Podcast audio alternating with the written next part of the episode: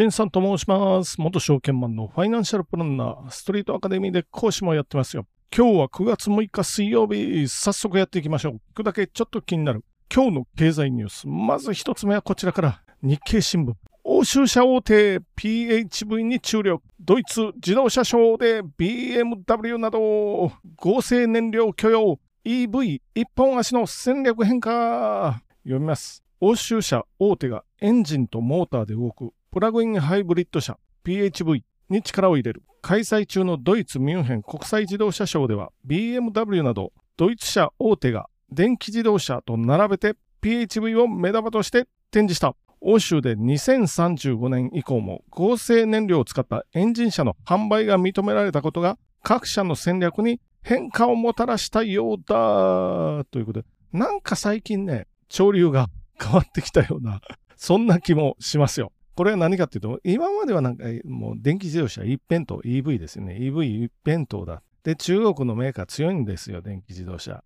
で、ちょっとどうも日本の、まあ、例えばトヨタとか、旗色悪いなっていう感じだったんですけど、それがなんかちょっとだけですよ。ままだまだちょっとだけなんですけど、と流れが、潮流が変わってきたぞっていう、そういう感じがしますよ。っていうのも、合成燃料ならガソリン車販売してもいいですよと、この EU あたりがなってるんですよ。これはまあまだ先ですよ。2035年以降ぐらいのお話ですけど、合成燃料を使ったらガソリン車でも、もう一回言いますよ。販売してもいいですよっていうのが2035年以降はガソリン車もダメよってなってたんですけれども、これが、まあ、合成燃料ならいいですよっていうお話で、ただしこの合成燃料がめちゃ高いわけですよ。今のガソリンの10倍ということらしいんで、まあヨーロッパはガソリン高いんですけどね、日本の、ね、200円超えるとか超えないでわわわわなってましたけど、もう300円はぐらいするかな。で、香港は600円とかしますからね、1リッリッターですからね。リッター600ぐらいしますよ。で、日本だけじゃないので高くなってるのはガソリンが。で、あ、話を元に戻しますよ。電気自動車も、まあ、電気で動きますけど、当然ね。あれもバッテリーがめちゃくちゃ高いわけですよ。バッテリーね。車載電池というやつですよ。これ、テスラ、例えば今テスラ、バッテリーに不具合が出て、交換とかってなったら200万はかかりますよ。工事費200万円。これ、軽自動車1台買えるんじゃないっていうお話ですよね。あるいは中古でもまあ、まだ新しめの中古車買える。あ、中古車今高いか。でもまあそういうお話ですよ。200万かけて電池の世界、それやるっていうお話になってきてるわけですよ。じゃあっていうことで、まあこれ日経だとメルセデス・ベンツが PHV を、まあ、プラグインハイブリッドですね。これを出してますよ。E クラスセダン。EV モードっていうのがあるらしくて、電気自動車のモードで走ると、115キロ最大最長走りますよ。まあでも我々日本人からしたら、まあ1日100キロあんまり乗らないかな。まあどっか遠出するときですよ。日常使いならまあこれでいいんじゃないっていう、そういう感じですね。まあこれはヨーロッパ、ドイツでやってますけど、まあ、100キロ使えたらいいんじゃない？で、仮にこれを超えそうになったらエンジン始動して電気充電ですよね。まあ、まあ、これでいいんじゃない？あガソリンで走りながら電気充電。これはプラグインハイブリッドはやっぱりトヨタ強いですよ。的なお話ですね。で、ヨーロッパでは新車販売に占める PHV は、まあ、PHV ハイブリッド、ただのハイブリッドもありますけど、このシェアはもう約3台に1台はハイブリッド車。これよかった。まあ、日本、日本得意ですよ、トヨタ特にね。で、ガソリン車も一緒ぐらいなんですよ。これぐらいになってきてますよ、っていうことで。ハイブリッドならガソリン部分で合成燃料使っても、まあ、かなり使用は抑えられるっていうことです。あと他にも理由が、BM とベンツとフォルクスワーゲンもそうか。このドイツのもう競合3社、中国国内で電気自動車を売ろうとしても、まあほとんど売れてないというか、まあ3万 ,3 万台ぐらい売れてるらしいんですけど、これはただし BYD っていうのが中国トップの電気自動車メーカーももう何十分の1でしかないわけですよ。これ電気自動車で勝負したら、まあ中国ではもちろん勝てないし、これヨーロッパの中でも BYD をはじめとするような中国の EV メーカーに、まあ言ったらマーケットを食い荒らされるんじゃないっていうこと、もうこれ PHV にしときましょうかみたいな流れに今、今のところはちょっとずつなってきましたよ。ただし、中国国内も中国国内で電気自動車売れてるわけですけど、あの充電器ありますよね。外にある急速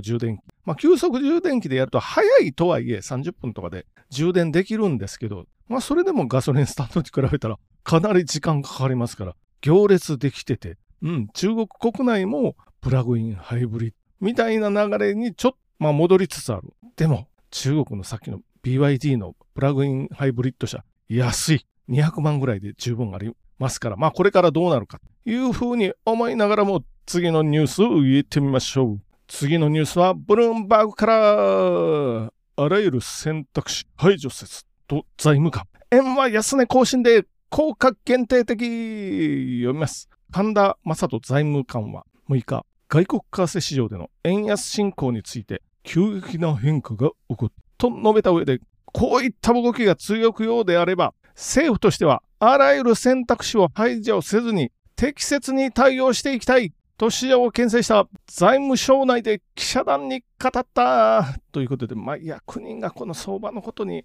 注文つけるのはどうかなとは思うんですけれども、まあちょっと本気のところを見せとかないと。っていうのもこれは日銀の不始末的な感じもしますよ。もう政策金利未だにマイナスですから、これ政策金利は全部じゃないですけど、一部ね、一部マイナス、酸素構造になってますから、マイナスゼロちょっとだけ利息がつけてる、こう、酸素構造のようになってますけど、あと10年もの金利もやっぱり低め誘導、まだやってますから、一応ね、ちょっと緩めるとは言いましたけど、まだやってるので、ただこれ、日本の側からしても、日銀の側からしても、金利が上がってしまうと、利払いが増えるわけですよ。こうなったらね、利払いだけでこれ結構予算払わないといけないんじゃないっていうのもありますし、あと、あるいは今、アメリカが金利上がってるのは、デマンドプル型のインフレの側面も一部あり、コストプッシュ型のインフレも一部あり、コストプッシュっていうのはいろいろ輸入、まあ、エネルギーの資源高っていうことです。これで金利が上がってるっていうのも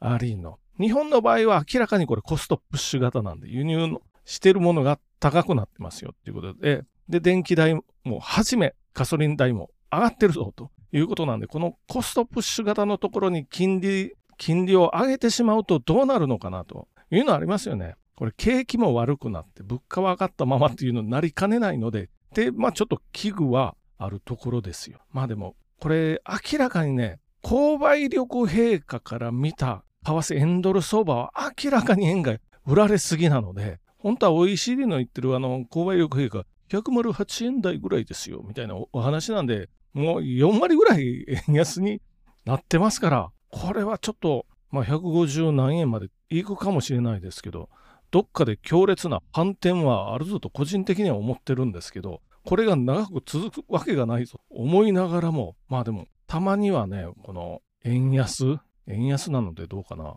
我々にとってもあんまりメリットはない。海外のものをなんか買えないということなんで、まあ我々は我々、日本国内で消費して楽しみましょうよと思いながらも、次のニュース行ってみましょう。最後のニュースは、リート香港の下げ突出昨年末比3割安中国外し金利上昇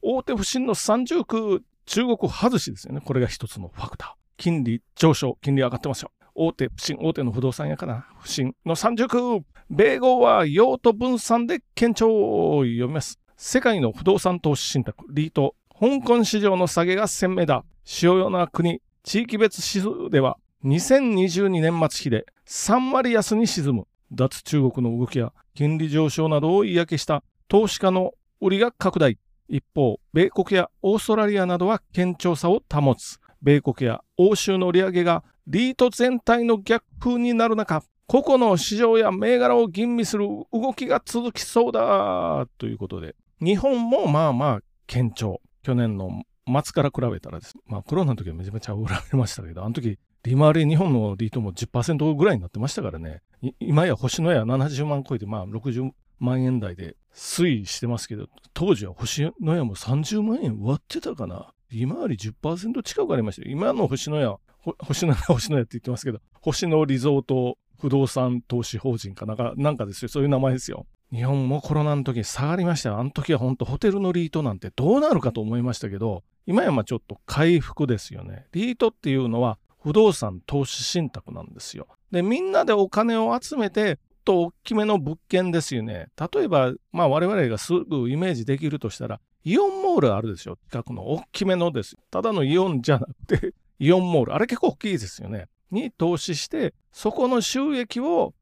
買ってくれてる人たちに分配してっていうことで、ちょっと株の配当に近いですけど、株の配当と違うのは、会計が違うんかな。なんせ、ほとんどね、8割、9割、収益の8割とか9割を分配してしまうわけですよ。そういうのがリートっていうのをやってますよ。で、これ日本でもまあ、東証でもう見れますよね。いろいろ銘柄は見られるし、銘柄どころか、どこに投資してるかっていうのも見れますよ。写真と、築年数と、いくらで買とかね、あ投資額とかね、そういうの分かるんで、うん、ここ投資したら大体こうなるかな。でもここのはうん、ちょっと物件古めだからやめとこうかなとかって、そういうこともできるわけですよ。これがオーストラリア、アメリカ、日本、シンガポールあたりは去年末と比べてもそんなに変わってない。ちょっと上がってちょっと落ちたぐらい。でも、香港が3割安っていうのは突出して落ちてますよね。これはどうなのっていうお話。まあ、ずっとそうすると、香港は不動産堅調でした。まあ、香港に住んでる人とよく